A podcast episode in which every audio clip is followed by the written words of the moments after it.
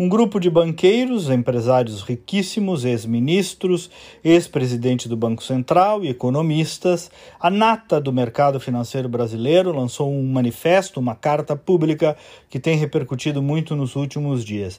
Em síntese, defendem o aumento do ritmo de vacinação, o incentivo ao uso de máscara, a avaliação de um lockdown regional e nacional, a criação de um mecanismo de coordenação nacional de combate à pandemia. Sem citar o nome, em diversos momentos criticam a condução do presidente Bolsonaro. O documento tem muitas consistências e razões, eu reconheço, é assinado por nomes respeitáveis, também reconheço, mas Primeiro, foi saudado por grande parte da imprensa de maneira desproporcional, como se tivesse algo absolutamente novo, e convenhamos, absolutamente não tem.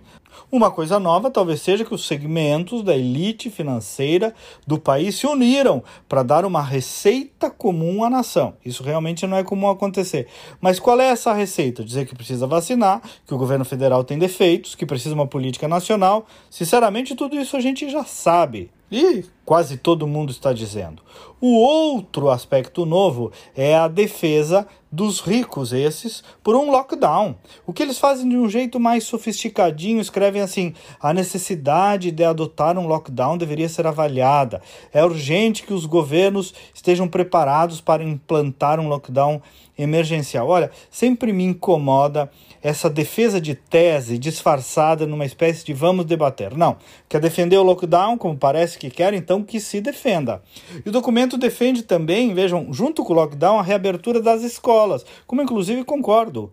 Mas vejam que o, o receituário é de uma falta de empatia vinda de quem é rico, porque manda fechar tudo, o pequeno comércio, por exemplo, só que as escolas para os seus filhos eles querem reabrir.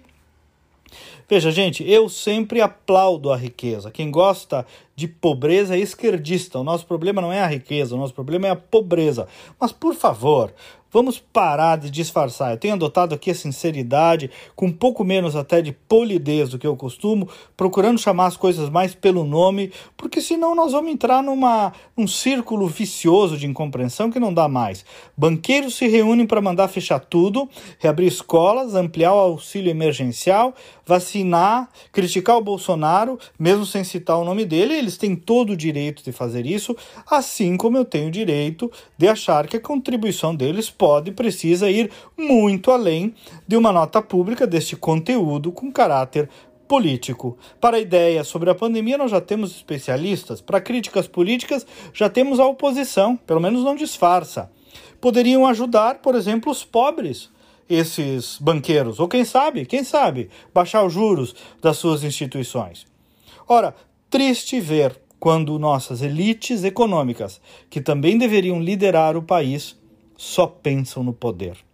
O Brasil às vezes realmente cansa, mas haveremos de ser mais fortes do que tudo isso. Bom dia e até amanhã.